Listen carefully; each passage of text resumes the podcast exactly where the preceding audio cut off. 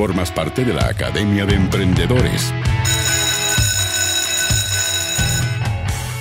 ¿Qué tal? ¿Cómo estás? Qué gusto saludarte, bienvenidos, bienvenidas a este ya décimo, no importa el número, importa la calidad de todos los ADEM Live. Entre nosotros nomás ya vamos como en 15. Además que existe el concepto de la sustentabilidad, sostenibilidad, algunos lo ocupan como sinónimo, otros no, a lo mejor da lo mismo, pero se lo preguntamos a la especialista. Bienvenida a la profesora de la Academia de Emprendedores y también socia de gestión social, Paula García de los Ríos. ¿Cómo estás, Paula? Un gusto saludarte. Hola, hola Leo, hola Fabián, muchas gracias por la invitación.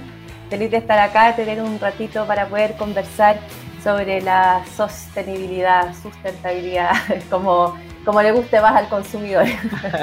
Oye, como decía Fabián, y, vaya que es importante porque a lo largo del curso que dictaste a través de la Academia de Emprendedores, nos remarcabas que a veces la pyme lo ve como algo distante, la, empresa más grande lo ve como algo más propio, sin embargo, llegó para quedarse el tema y nos importa a todos.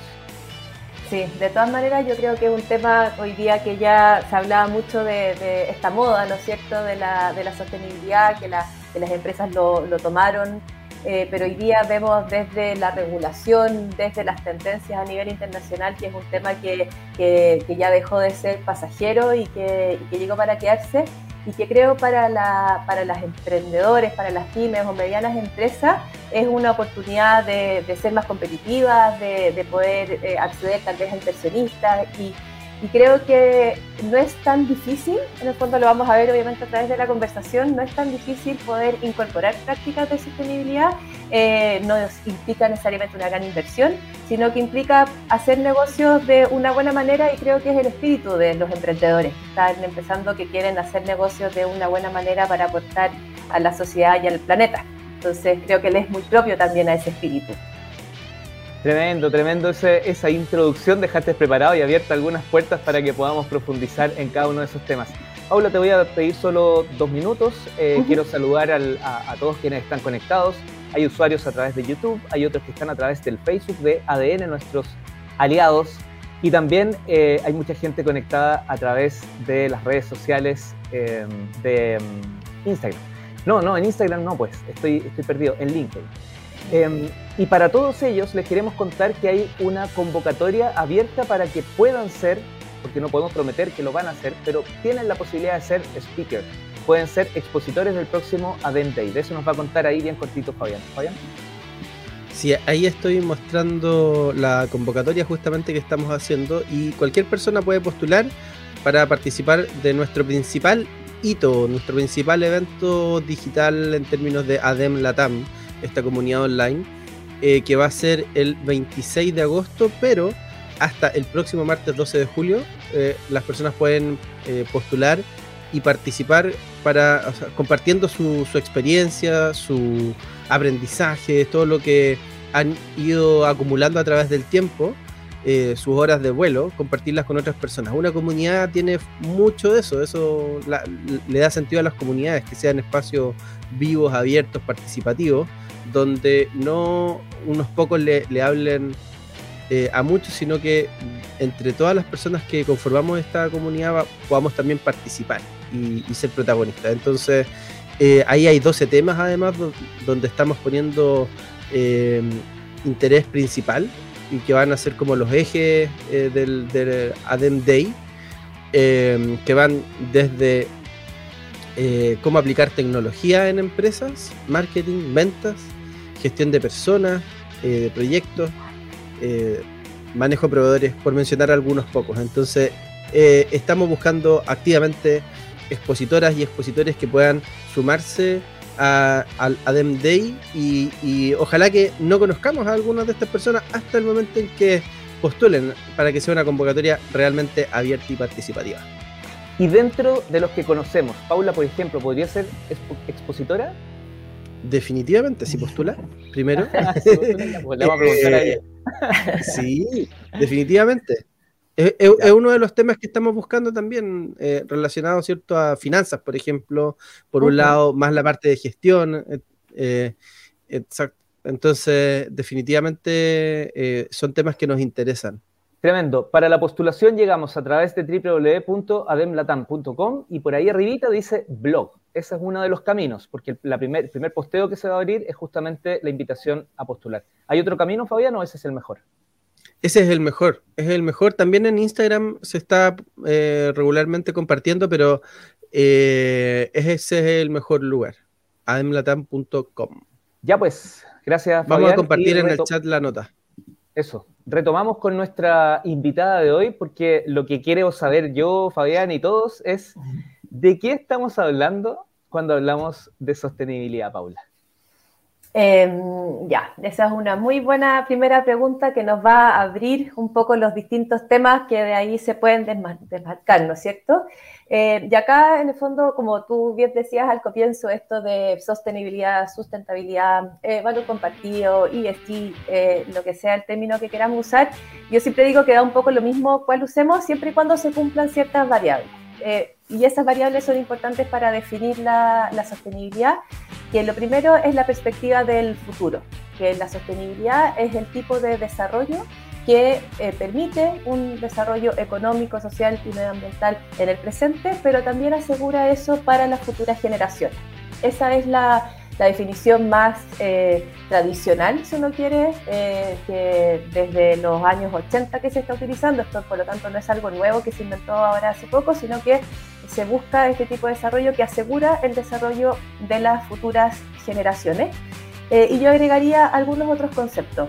Tenemos entonces primero el tema del futuro, ¿no es cierto?, que tiene esta mirada de largo plazo, donde yo pienso en desarrollar mi negocio hoy, pero que siga en el, en el futuro. Em, la perspectiva de grupos de interés, que es un concepto que vamos a escuchar harto, porque esto no solamente busca el desarrollo y el beneficio propio, sino que también el de los grupos con los cuales yo me relaciono para desarrollar mi negocio. Dígase mis propios trabajadores, que están bastante cerca, ¿no es cierto? Mis eh, inversionistas o los socios, que obviamente que siguen siendo un grupo de interés eh, que es muy tradicional y que es muy relevante, pero también los clientes, eh, las comunidades, los proveedores, en el fondo tener esa perspectiva de que hay otros grupos con los cuales yo me relaciono para poder desarrollar mi negocio y que ellos también se tienen que ver beneficiados por el desarrollo de, esto. Entonces tenemos la visión de largo plazo, la perspectiva de los grupos de interés y también hay una intención en la sostenibilidad de eh, la famosa externalidad negativa, eh, ¿no es cierto?, que produce el desarrollo de negocio, esas externalidades en vez de dejarlas como un bueno, es algo que pasa, ¿no es cierto? Y que pasa eh, porque yo estoy desarrollando mi negocio, intentar tomar eso y llevarlo para adentro para convertirlo en algo positivo o al menos minimizar esa externalidad negativa. Entonces ya no solamente es como un hecho de la causa que eso ocurre, sino que lo tomo y intento hacer algo con eso. Por ejemplo, una externalidad negativa, Paula.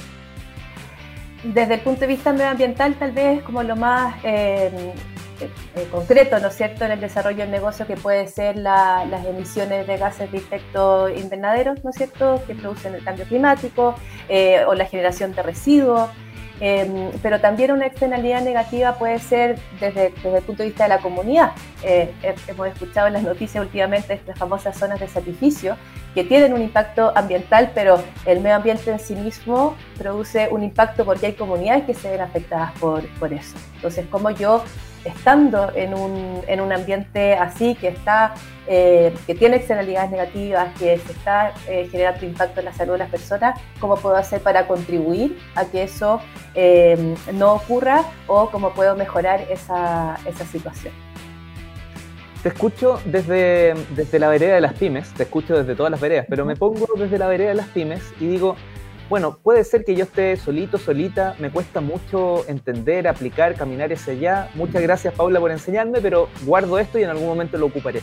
Pero hay otras que están encadenadas, tú que participan de, cadenas de proveedores, están muy, muy ligadas al, quehacer diario, más allá de, ese vínculo comercial, más profundamente con muchas empresas medianas y grandes. En ese sentido, ¿quién parte la conversación? Eh, ¿tiene, ¿Tiene que nacer desde, desde los más grandes y desde ahí involucrar al resto? ¿O también pueden ser las más pequeñas reunidas que desde ahí digan, mira, nosotros queremos entregar un mejor servicio, crecer, etcétera? Mm. Yo creo que ocurre desde los dos lados. En el fondo, eh, diría que las grandes industrias han potenciado bastante esa sostenibilidad en su cadena de abastecimiento. Ya si vemos hoy día las grandes eh, compañías eh, mineras o incluso el retail hoy día está solicitando a sus proveedores ciertos estándares de, sostenibilidad que cumpla, por ejemplo, con eh, minimizar los impactos medioambientales o que cumpla no solamente el clásico de los proveedores que te, para liberar la factura te piden el pago de las cotizaciones de sus trabajadores, te fijado como que es lo legal, pero hoy día hay empresas que están dando un paso más allá y como yo aseguro que esos trabajadores además tengan una buena eh, calidad de vida o que tú tengas, por ejemplo, em, algún tipo de programa de inclusión eh, de personas en situación de discapacidad o eh, temas de género, lo que sea. Ya, o sea, en el fondo ahí el mandante, por decirlo de alguna forma, puede poner ciertos acentos en temas que son importantes en su agenda de sostenibilidad y lo trata de llevar a toda su cadena de suministro. Pero también creo que sería injusto decir que la gran empresa está logrando este cambio a nivel como del ecosistema de los negocios porque creo que los emprendimientos, las pequeñas empresas y el mundo más joven ha ido también empujando, no solamente desde el punto de vista empresarial, sino que también desde el punto de vista de eh, uno individuo como consumidor. Al premiar a compañías que aportan a la sociedad, eh, que tienen un buen eh, comportamiento medioambiental, y por eso vemos hoy día que muchos emprendimientos eh, son empresas B, por ejemplo, en el fondo hay una, creo hay un ímpetu en los emprendedores de querer aportar no solamente en ganar lucas con su emprendimiento, lo cual es, legítimo y es deseable, obviamente, pero también eh, con eso ayudar eh, a la sociedad y al medio ambiente. Entonces me gusta verlo como un poco desde los dos lados. Está súper bueno, está súper bueno cuando elevas el rol de, de quienes en el fondo elegimos nuestros productos y servicios, que uno dice, pero ¿cómo no premiar? Es, casi cultural, ¿ah? uno es un poquito automático y, de a poco te vas dando cuenta. Eh, a veces incluso son las mismas campañas las que nos hacen ir por algún producto o servicio, ir a buscarlo, pero al final no estamos tan claros que estamos premiando, sino que es porque lo dijo la publicidad. Pero bueno, ese es otro tema. Eh, Paula, eh, apliquemos esto. Yo creo que todo empieza desde eh, configurar algún tipo de estrategia, ¿es así o, se maneja de otra forma? Sí, claro, todo empieza por la definición de una, de una estrategia, e, efectivamente, que en el fondo depende en la etapa de madurez del, del emprendimiento, del negocio, probablemente la, forma de llegar a esa estrategia puede ser un poco distinta. Acá en el fondo en esta conversación tenemos que tratar de, estandarizar, ¿no es cierto? Entendiendo que voy a tratar de pensar en un negocio que ya tiene algún tiempo de, operación, en el fondo que, que, no está solamente en mi idea, en mi papel, voy a empezar, ¿ya? Como para tratar de, de imaginarnos en qué momento está el emprendedor que, no, que nos está escuchando. Y ahí lo primero para hacer la estrategia es lograr hacer un diagnóstico, en el fondo entender eh, cuál es el negocio de mi, de mi compañía, eh, cuáles son, por lo tanto, asociados a ese negocio, cuáles son las tendencias, ir a mirar un poquito hacia afuera qué es lo que está pasando eh, en compañías que pueden ser similares o a las cuales yo aspiro. En el fondo yo me imagino que acá eh, uno sueña con dejar de ser una pequeña empresa y crecer. Entonces, ¿cuáles ese, ese, esos modelos que tengo a seguir? ¿Qué es lo que están haciendo? ¿Dónde hay buenas ideas? ¿Dónde están los focos? Y también hay muchos estándares eh, y eso, esa búsqueda, un poco para ordenarlo, eso, página web de la empresa que te guste, no sé, si es que tú estás iniciando, me acuerdo en las clases de radio hablábamos de la empresa de zapatitos, ¿no es cierto? Que era eh, una empresa de retail, eh, no sé, voy a ir a mirar a IKEA, ya que es un gran exponente en estos temas a nivel internacional, o puedo ir a mirar, no sé, un Amazon, que es, más digital, pero sin embargo tiene muy buenas prácticas voy a la página web, descargo su reporte de sostenibilidad y voy a tener toda la información que, necesito. Eso es muy fácil de información para, acceder. Y por otro lado está el mundo de los estándares, de los estándares de sostenibilidad y acá sí que nos podemos variar hasta el infinito. Hay muchos estándares y de hecho hoy día la, la tendencia de los grandes actores es a tratar de normalizar estos, estos distintos estándares para variar un poquito menos. Entonces, ahí yo creo que lo, que lo bueno sería mirar em, el GRI, que te había comentado también en las clases, que es el estándar que se utiliza para el desarrollo de reportes de sostenibilidad, que es un estándar que da ciertos indicadores y que además ahora están sacando ciertos em, suplementos por industria. Entonces te da algunas luces de cuáles son los temas más importantes para una industria versus otra Em, y hay otro estándar que es el SASP, eh, SASB larga. Después los puedo dejar en el chat, ¿no? Los links, o eso es solo para entre nosotros. También llega la. no, te están, puedes interactuar con, eh, a través del chat, no hay ningún problema. Les puedo dejar ahí los links de, la, de las cosas que estoy hablando. Eh, pero le Estás hablando de, de, lo, de, los estándares GRI, ¿no? GRI era uno. ese era uno y el otro es este que estoy dejando ahora, que es el SAS. Oye, y, pregunta, ¿cómo se relaciona eso con, el, con los objetivos de desarrollo sostenible de la, de la ONU? Em, todo se relaciona, en el fondo los estándares de eh, los objetivos de desarrollo sostenible eh, son objetivos a los cuales los estados adhieren, en el fondo eso es como un compromiso desde el punto de vista del Estado, pero que para poder cumplir con esos objetivos, esos 17 objetivos, claramente el sector privado tiene que colaborar en ese cumplimiento. Y esos objetivos que son 17, uno los puede cruzar o linkear tanto con lo que propone el GRI, con lo que propone el SAS y todos los, todos los distintos estándares que existen. En el fondo, por eso no quiero marear como con tantos estándares, porque efectivamente son todos muy parecidos. Todos tienen eh, un pilar que tiene que ver con la gobernanza de la organización, todos tienen un pilar con, el, con los aspectos sociales y con los aspectos eh, ambientales. O sea, en el fondo, eso se mantiene, ¿ya? Y en general los temas de medio ambiente, por ejemplo, están ligados a cambio climático, están ligados a los temas de agua, están ligados a los temas de energía. Los temas sociales, súper, ahí están los objetivos. Los temas sociales acá están eh, mejor descritos, yo diría, que tienen que ver con temas de salud, con el fin de la inequidad, eh, con el fin de la pobreza. Entonces yo como emprendedor, por ejemplo, puedo decir, yo no me puedo hacer cargo de estos 17 objetivos sin embargo, cuando hice mi diagnóstico y identifiqué cuáles son mis temas prioritarios, que puedo decir, yo me voy a, comprometer con dos o con tres, ¿ya? O sea, ni siquiera las grandes empresas se comprometen con los 17, porque tiene que ver con cuáles son, dónde está mi negocio y cuáles son mis principales impactos. Por ejemplo, ahí hay uno, el 14, que tiene que ver con el agua submarina. si yo soy una empresa que descarga riles y que puede tener efectos contaminantes o que esté relacionada con el comercio exterior, en zapatitos, yo podría estar eh, exportando zapatos o importando zapatos para venderlos en, Chile, entonces tal vez tiene que ver algo con el comercio exterior, el transporte en, en, naves, ¿no es cierto? Y podría tener algo que ver con eso. Pero tal vez queda un poco lejos. Entonces yo me tengo que hacer cargo de lo que está más cerca mío y de lo que efectivamente donde puedo hacer una diferencia.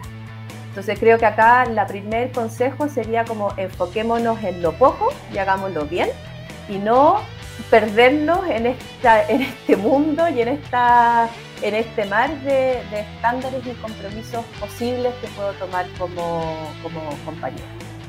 Ahí teníamos en pantalla el www.sasblarga.com si no me equivoco, sí, Fabián, ORG, ORG, en, realidad lo que estábamos viendo, perdón, era los objetivos de desarrollo sostenible de la, de la, ONU. ONU eh, pero que se vinculan con este otro estándar. Y lo, otro que ha ido pasando, Paula, es que han aparecido empresas que el principal objetivo de su negocio es eh, atacar algunos de estos, eh, o a veces más de uno de estos, y se dedican como negocio eso, para poner un caso muy evidente, el reciclaje, por ejemplo, ¿no? Entonces una empresa de reciclaje eh, está directamente aportando a eso e, incluso puede llegar a ser hasta, hasta ese nivel de central para, un emprendimiento, para un negocio, eh, eh, la sostenibilidad, ¿no? Después algunos un poquito más tecnológicos, como Leo Prieto, por ejemplo, que con Lemu, que ha, estado viendo el tema de los bosques, con un satélite, incluso que está, se está lanzando el primer satélite chileno, em, para medir justamente el tema del cambio climático y, los bosques. Entonces, eh, a, distintas escalas, distintas dimensiones, distintos tipos de negocio, con más o menos tecnología y de, de diferente tipo de emprendimiento, eh, se están utilizando incluso estos, ¿no? que, se dedican específicamente a eso. Em, lo otro, aunque antes tú estabas hablando de que mi negocio, que podría ser más tradicional, eh, y que no está dedicado a uno de estos objetivos o varios de ellos, eh, también cierto que cómo los considera, ¿no? Cómo los contempla en su, en su diseño estratégico, que es lo que estabas comentando. Claro, y a pesar de que en el caso como de los ejemplos que tú mencionas, que me parece súper bueno el punto, eh, en el, el, core de mi negocio, por ejemplo, hay compañías que se encargan, como que están insertas en la economía circular, ¿no es cierto? Que toman residuos de una industria, lo toman como materia prima para el desarrollo de otro producto. Si uno podría decir, una empresa de esa naturaleza, oye, se sacó un 7, es súper sostenible, eh, tiene mm, el foco puesto en la economía circular.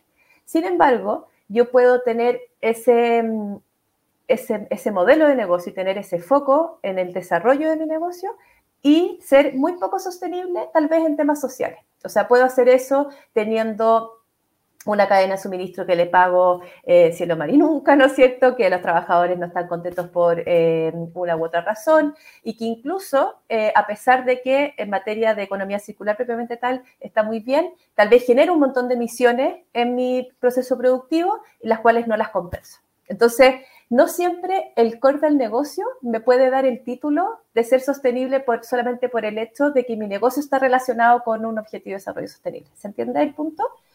Claro, como em, que e, e, es, global, implica no solo a qué me dedico, sino cómo opero, cómo funciono, en la interna eh, y, en la externa. Y, para tomar esas grandes decisiones, si yo decido por una estrategia, tú algo mencionaste, nos diste algunos links, necesito como una empresa, ya, ya lo dijimos, no la que está partiendo, pero sí la que quiere hacer bien las cosas. Necesito el acompañamiento de un tipo de profesional en particular, de algún tipo de empresa, lo puedo hacer yo. ¿Cuál, cuál es eh, el, mejor camino quizás? Em, yo, yo diría que hay en una parte que es buena la mirada externa, ¿ya? Que no tiene que ver con que el tema sea difícil y que no lo puedan hacer por sí, por sí mismos. Muchas veces lo que ocurre es que la compañía, sobre todo en, en compañías pequeñas, la gente que está está porque tiene que estar y tiene como tiene su agenda completa, ¿no es cierto? O sea, está con las manos en la masa, entonces como que es difícil liberar para tratar de mirar la organización un poquito más desde afuera y pensarla, sea, yo creo que eso le pasa mucho a los emprendedores que están súper en el día a día con las manos en el barro y que de repente cuesta mirar desde arriba y decir, ok, ¿cómo quiero eh, construir esto más en el futuro? Pero independiente del tema del, tiempo, em, en, el proceso de diagnóstico, además de, em, de, mirar referentes, dijimos, de mirar estándares, es muy importante la mirada de los grupos de interés. ¿ya? O sea, acá en todo lo que hablemos, cuando hablemos de sostenibilidad, las voces, el diálogo y la participación con los grupos de interés es esencial, porque yo no puedo tomar decisiones de cómo tener eh, una mejor relación con mis clientes o con mis proveedores o, o con la comunidad si no les voy a preguntar a ellos. Y esa conversación con los grupos de interés creo que es súper valioso cuando te la da un externo, porque es una conversación que está menos, menos, eh, tiene menos ruido. Entonces es, más probable tener esa mirada. ¿Cómo definimos grupos de interés? Buena pregunta también. los grupos de interés son eh, los grupos de, de, personas que pueden estar organizadas o no. En el fondo puede ser una, una organización, una junta de vecinos, un eh, una organización de, consumidores, pero también pueden ser eh, grupos no organizados, pero que se ven eh, afectados, ya sea desde el punto de vista positivo o negativo, en el fondo no estoy dándole una connotación negativa a la palabra, por, la, por el desarrollo del negocio o de la empresa y que además tienen cierto poder en el futuro eh, en, la, en, la, toma de decisiones o en las actividades de la, de la, compañía. O sea, el grupo de interés se define por el interés que tiene en el desarrollo de la empresa en particular y también el poder que tiene para afectarla de nuevo desde lo positivo o desde lo negativo. Entonces, según esas dos variables, según el interés y el poder, yo los puedo segmentar y así defino con cuáles son, cuáles son mis jugadores, se llama, que son los que tienen más poder y mayor interés, eh, para generar un relacionamiento más, más estratégico, ¿no es cierto?, con, con esos grupos. Para efectos del diagnóstico, los grupos además están bastante, como, los el, como el título del grupo está bastante definido. Después uno tiene que entrar a mirar, ok, cliente, ya, pero ¿con qué cliente? En el fondo, si eh, tú eres una, vendes a otras empresas, tal vez tienes que ir a conversar con los que tienes mayores eh, porcentajes de facturación, o tal vez quieres abrir nuevos mercados, entonces tienes que salir un poquito de lo clásico donde estás hoy día. En el fondo, hay que ir como haciéndose ciertas preguntas para llegar a cuál es el actor clave con el cual tengo que conversar para poder em, ir eh, generando este, este diagnóstico. En el ADEM Live de hoy estamos conversando con Paula García de los Ríos. Ella es socia consultora de gestión social. Em, estamos en torno a una temática muy importante, la sostenibilidad como modelo de negocio. Además, Paula es profesora de la Academia de Emprendedores y realizó seis clases que están disponibles como podcast en los distintos eh, espacios creados por esta comunidad llamada ADEM Latam. Paula, eh, mira, debe, debe existir quizás algunos que, la empresa define que son eh, parte de su grupo de interés, pero no se siente o no sabía que lo era. ¿Tiene, tiene la posibilidad de decir, no, yo la verdad parece que te confundiste. Es como cuando uno le dice, tú eres. No, no, te confundiste. En ese sentido, ¿cómo se hace? ¿Se insiste? Eh, ¿Eso demuestra que hay, hay algún ruido, una brecha que hay que, hay que arreglar? O, ¿O eso no es tema? En realidad, fuimos a algo demasiado puntual. No, o sea, puede, puede pasar. O sea, en el fondo, si es que pasa eso en la conversación con un grupo de interés, significa que tal vez el interés que yo pensaba que esa persona tenía en la compañía no era tal.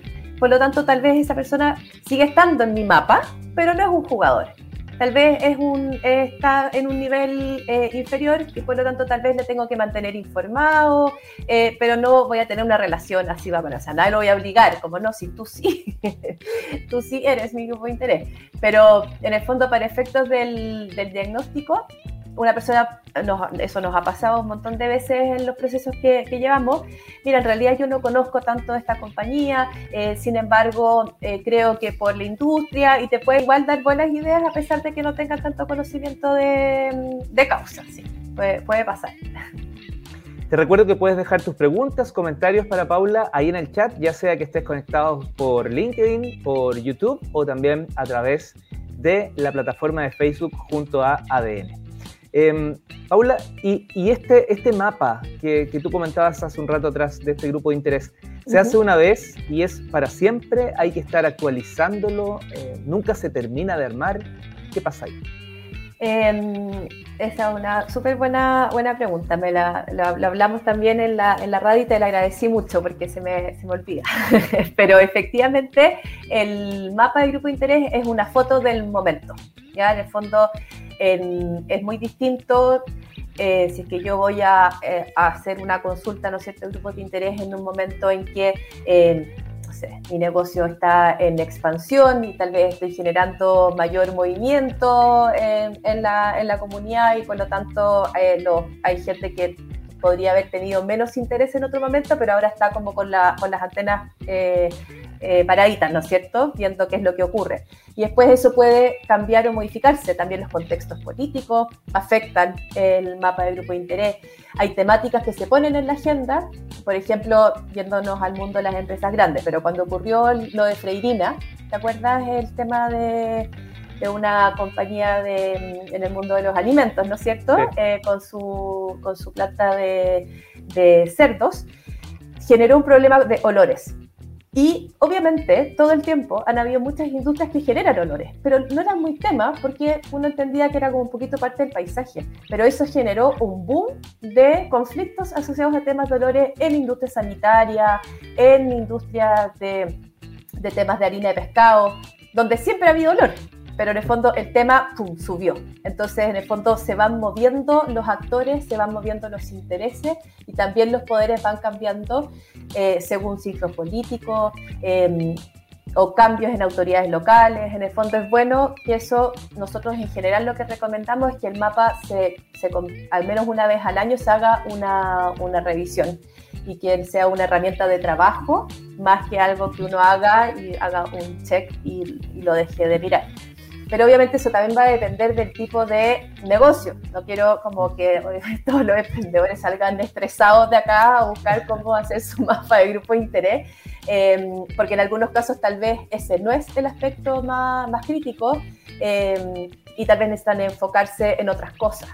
va a depender eh, de nuevo como el, el, negocio y el contexto es relevante a la hora de ver cuál es la mejor herramienta para eh, poder desarrollar mi, estrategia de sostenibilidad. Y mm, pensando en, ejemplos, en casos que, que, te parezcan a ti como buenos, bueno, bueno, buenas prácticas, buenos ejemplos, buenos casos, eh, con respecto a algo en específico, que es como la forma en que eso se comunica, cómo esto se convierte parte de tu relato como organización, porque, porque como decías tú, es más pega, es más trabajo. los emprendedores y en la medida que son menos personas, menos tiempo tienen o tienen como tiempo para cosas más críticas, entonces, eh, del negocio en sí. Cuando eh, se hacen estos esfuerzos, a cualquier escala que se hagan, es importante cómo eso se, comunica, se transfiere y, de alguna forma em, eso también genera beneficios para la, empresa, ¿no? Eh, ahí, sobre eso, ¿qué, nos pudieras contar? Y, también si tienes algunos casos que, que sean como interesantes de mirar al respecto. Sí, es, como bien eh, importante el tema de la comunicación y a la vez es bien delicado, porque en el fondo eh, pasa que, o sea, yo creo que hay que entender que acá así como no hay personas perfectas, tampoco hay organizaciones o empresas perfectas. Entonces, en el fondo, cuando uno eh, me pasa en conversaciones como un referente y uno dice X marca, ah, pero ellos, no sé qué, no sé qué. En el fondo, sí, efectivamente, como que acá no hay una prueba de la blancura que yo pueda como poner mis manos al fuego por cada una de las relaciones y operaciones que realiza una, compañía. Oye, para poner un, caso ahí, ah, por ejemplo, hay unos rankings de, mejores lugares para trabajar, ¿cierto? Entonces, que es como uno de, de los indicadores, una de las formas de mirar esto. Y y hay empresas que han estado top en el ranking, pero tienen algunos casos terribles sobre lo mismo. Entonces efectivamente hay, estas contradicciones y, empiezan a aparecer casos e, en, contra de eso. Por ejemplo, hace poco conocimos de una empresa que eh, tenía a, la, a, la, a, una mamá amamantando en condiciones muy, muy terribles, pero que había estado en el top del ranking eh, de mejores lugares para trabajar. Entonces, para poner un caso, ¿no? Sí, pues. y, en, sostenibilidad también pasa. Hay, hay, hay estos estándares, algunos tienen eh, como índices de empresas que ranquean y uno dice como, oye, pero ahí está, no sé, número uno, el banco donde yo tengo cuenta y llamo y el concepto no sé qué. O sea, claro, efectivamente es súper difícil. Eh, pero eso no significa que no haya que comunicar. ¿ya? Lo que yo sí creo es que cuando uno comunica, así como se dice que lo que, lo que no se comunica no existe, lo que no existe tampoco se comunica. Eso es importante para efectos de comunicación y de sostenibilidad. Y yo creo que ahí la clave es la consistencia. En el fondo, yo no tengo que ser perfecto, pero al menos tengo que mostrar una, un camino para llegar a, ese lugar al cual, estoy soñando. Y en el fondo en la comunicación lo que yo creo es que yo comparto ese sueño con eh, mi audiencia.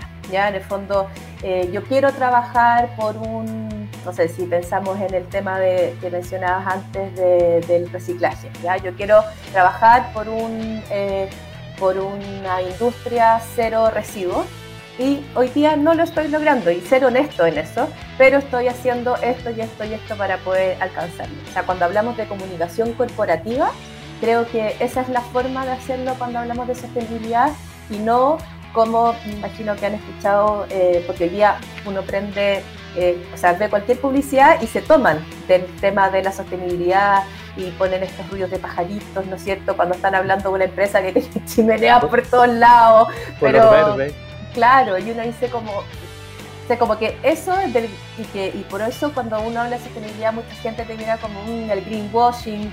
O sea, creo que al final ese tipo de publicidad les juega una muy mala pasada a este tema y a las personas que genuinamente están intentando hacer una, una mejor empresa, una mejor manera de, de hacer negocio. Sí, sabes que me pasa que yo a la, publicidad y al contenido no le creo mucho, los comunicados, esto es algo muy particular porque al ser periodista me llega información que no a toda la ciudadanía le llega eh, antes, entonces le llamo comunicado y para que todos sepan de qué se trata, es la información que desde comunicaciones de la empresa te hacen llegar para que los medios la publiquen. Eh, soy un poco distante de todo eso, pero me he encontrado en algunos, en algunos textos llamados reportes. Eh. En ese sentido, parece que ese es el camino honesto y, limpio y real de comunicar, porque esos reportes no tienen solo lo bueno, sino como tú dices también lo que no funcionó, el pendiente, etcétera. qué necesitamos saber de ese documento? Sí, bueno, debieran tener no solo lo bueno, hay que hablar el punto. Eh, pero mm, efectivamente los reportes de sostenibilidad son eh, un documento que se publica anualmente donde la compañía da cuenta de sus esfuerzos en sostenibilidad en la perspectiva de la gobernanza, em, lo económico, eh, lo social y lo medioambiental. Y para eso se ocupan de nuevo estos estándares de los cuales hablábamos antes. Em, donde yo doy cuenta de ciertos indicadores. Entonces, en el fondo ahí uno tiene que mostrar información que efectivamente el indicador a veces me puede ir mejor o peor, eh, o yo puedo mostrar año tras año que mi consumo de energía ha ido subiendo y que las fuentes de ese consumo de energía es desde combustibles fósiles pero yo lo puedo poner y no dar ninguna explicación, o una buena práctica sería decir, estamos así, estamos haciendo esfuerzos, entonces vamos a cambiar nuestra matriz de consumo de energía, lo que sea, de fondo, pero eso no siempre pasa, porque los reportes son, hoy, hasta, hasta hoy día, em, un ejercicio voluntario. Pero ahí hay una buena noticia, eh, que esto no le toca, por supuesto que no le toca a los, a los emprendedores, pero para las empresas que transan en bolsa, que eh, son eh, fiscalizadas, ¿no es cierto?, por la CMF, por la Comisión para el Mercado Financiero, hoy día las memorias financieras que las empresas tienen que publicar anualmente, hoy día la norma cambió y esa norma hoy día incorpora preguntas directamente asociadas a la, a la sostenibilidad. Entonces ya no es un poco di lo que quieras, dilo como quieras, sino que es así usted me lo tiene que contestar y se tiene que, por lo tanto, o sea, ahí depende de cómo uno quiera salir en la foto y si yo quiero que mi foto vaya mejorando en el tiempo, que es el deseable y claramente es el espíritu de esta norma que hoy día afecta a las empresas.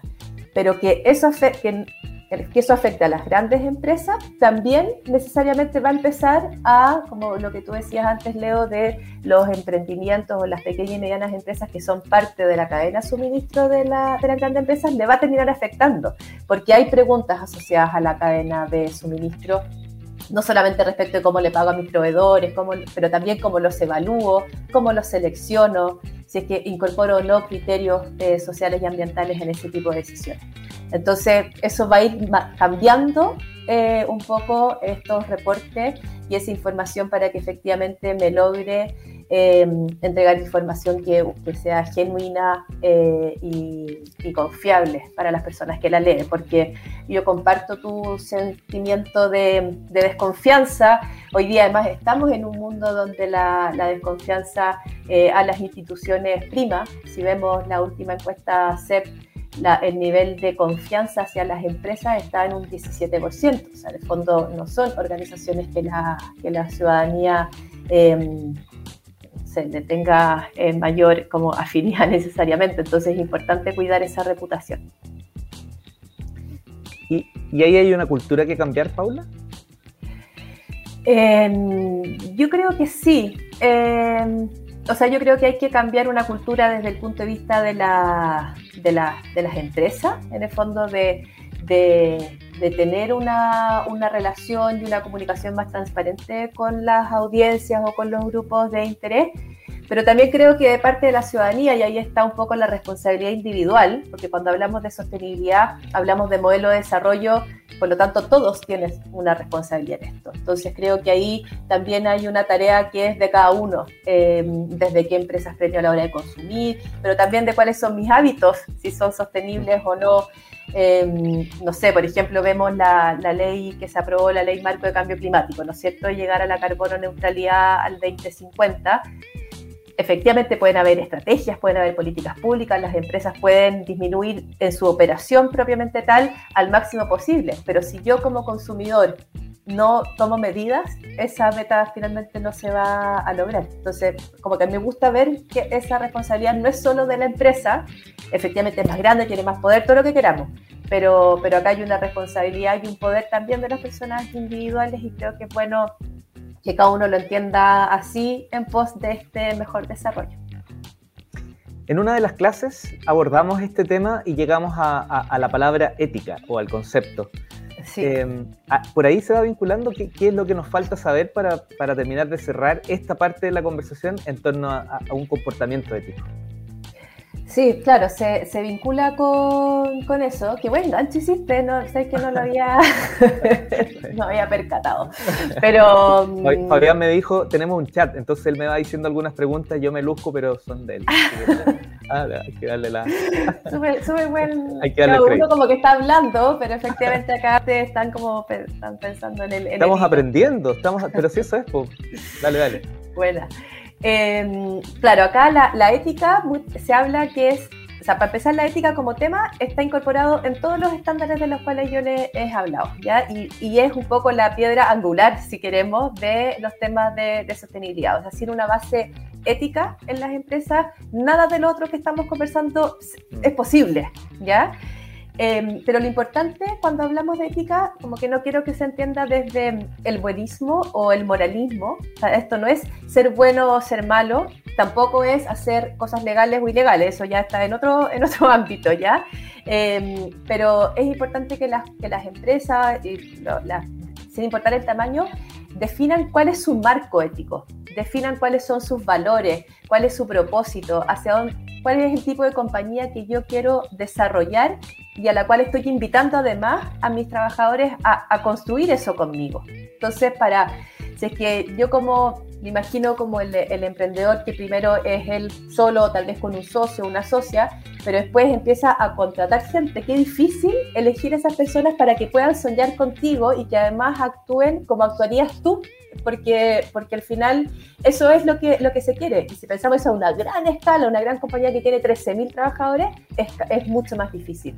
Entonces, por eso es importante establecer este marco ético donde se definen propósitos, valores, y no solamente son cartelitos que pego en las salas de reuniones, que imagino que has visto en muchas compañías, ¿no es cierto?, de, con muchos colores y, y llamativos slogans, sino que también hay ciertos eh, documentos como los códigos de ética u, otros que me dicen qué significa eso en mi día a día. O sea, si es que yo digo que un valor mío es la excelencia, ¿qué significa? ¿Significa que me tengo que quedar hasta las 11 de la noche trabajando así porque yo soy excelente? ¿O significa que eh, la excelencia acá la vemos como algo integral, que soy una persona que no solamente trabaja, sino que también, no sé, hace voluntariado, ayuda a la sociedad? ¿Me entendís? Como que hay que definirlo, porque una palabra puede ser súper distinta en el entendimiento desde una persona u otra porque venimos de diferentes contextos culturales, familiares. Entonces, esa definición del marco es una responsabilidad de la compañía para poder alinear a sus trabajadores eh, en esas como visión.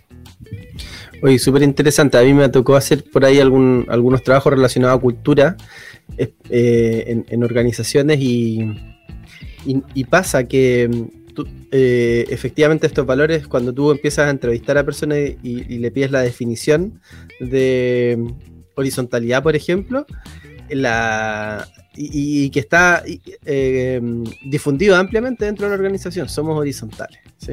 Y, cuando preguntas qué significa horizontal, una variabilidad de respuestas súper, súper eh, grande, algunas hasta contradictorias entre sí.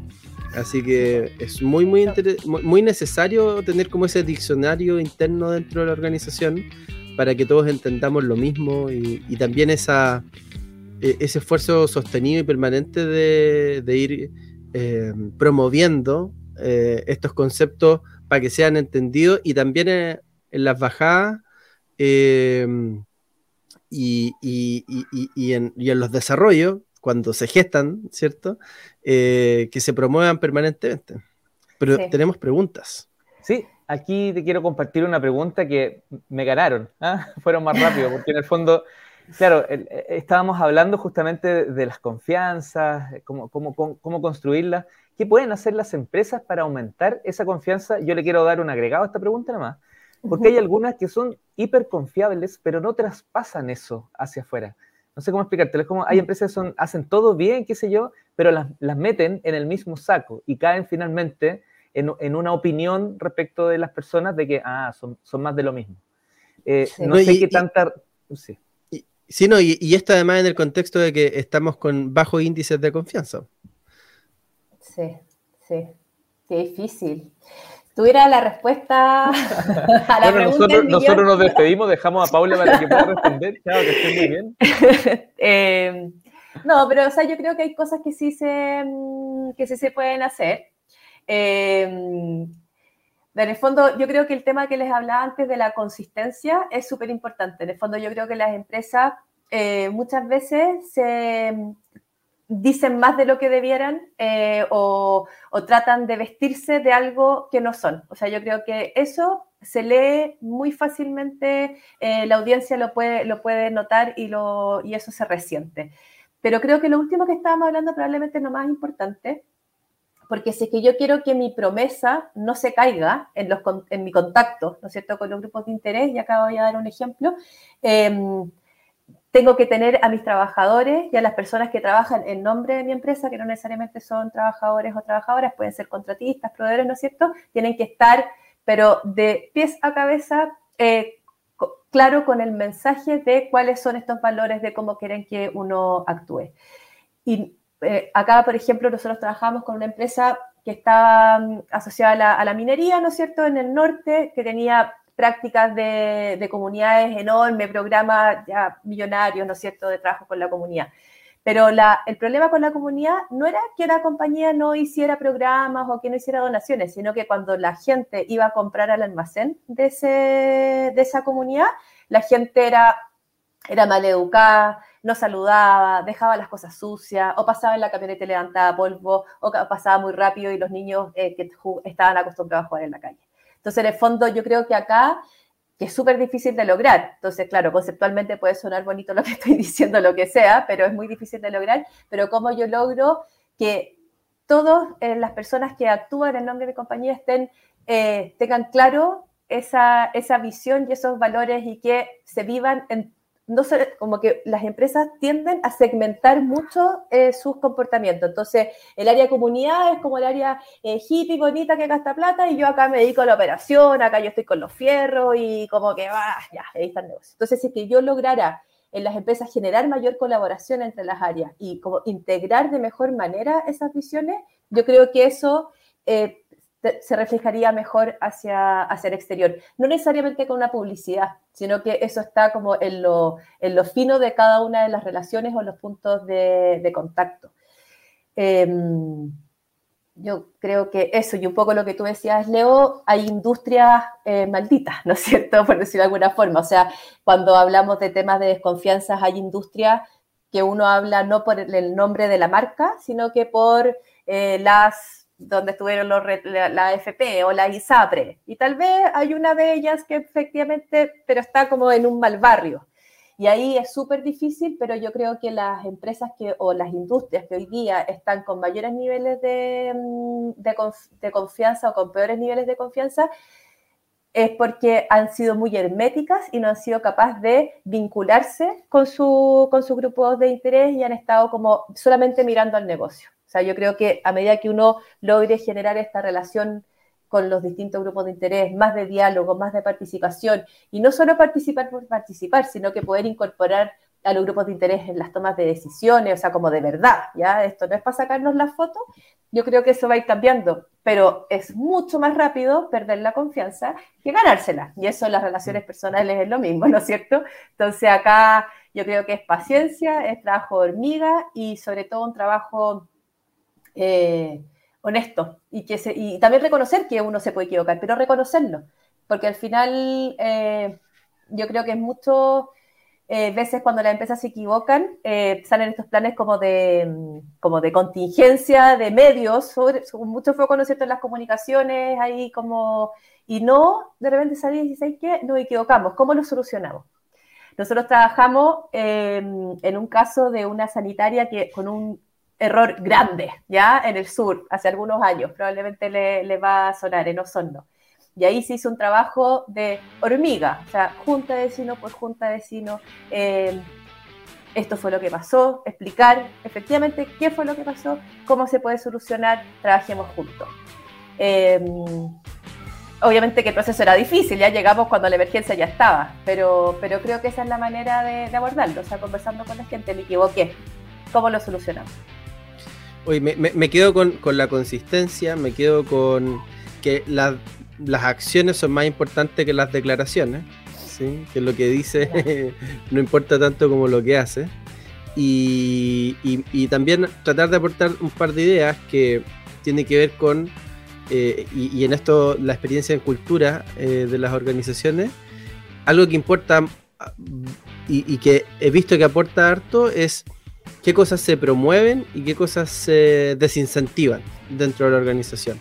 Que eso es mucho de conducta, ¿no? Entonces, cuando yo estoy actuando de forma permanente en, una eh, organización, ahí es donde se empieza a notar, ¿cierto? Las creencias reales. Entonces, a veces hay que pagar un costo económico, pero no importa, yo promuevo la responsabilidad. Y aunque nos cueste y que vamos a salir para atrás en, esto en particular, eventualmente, no lo sé.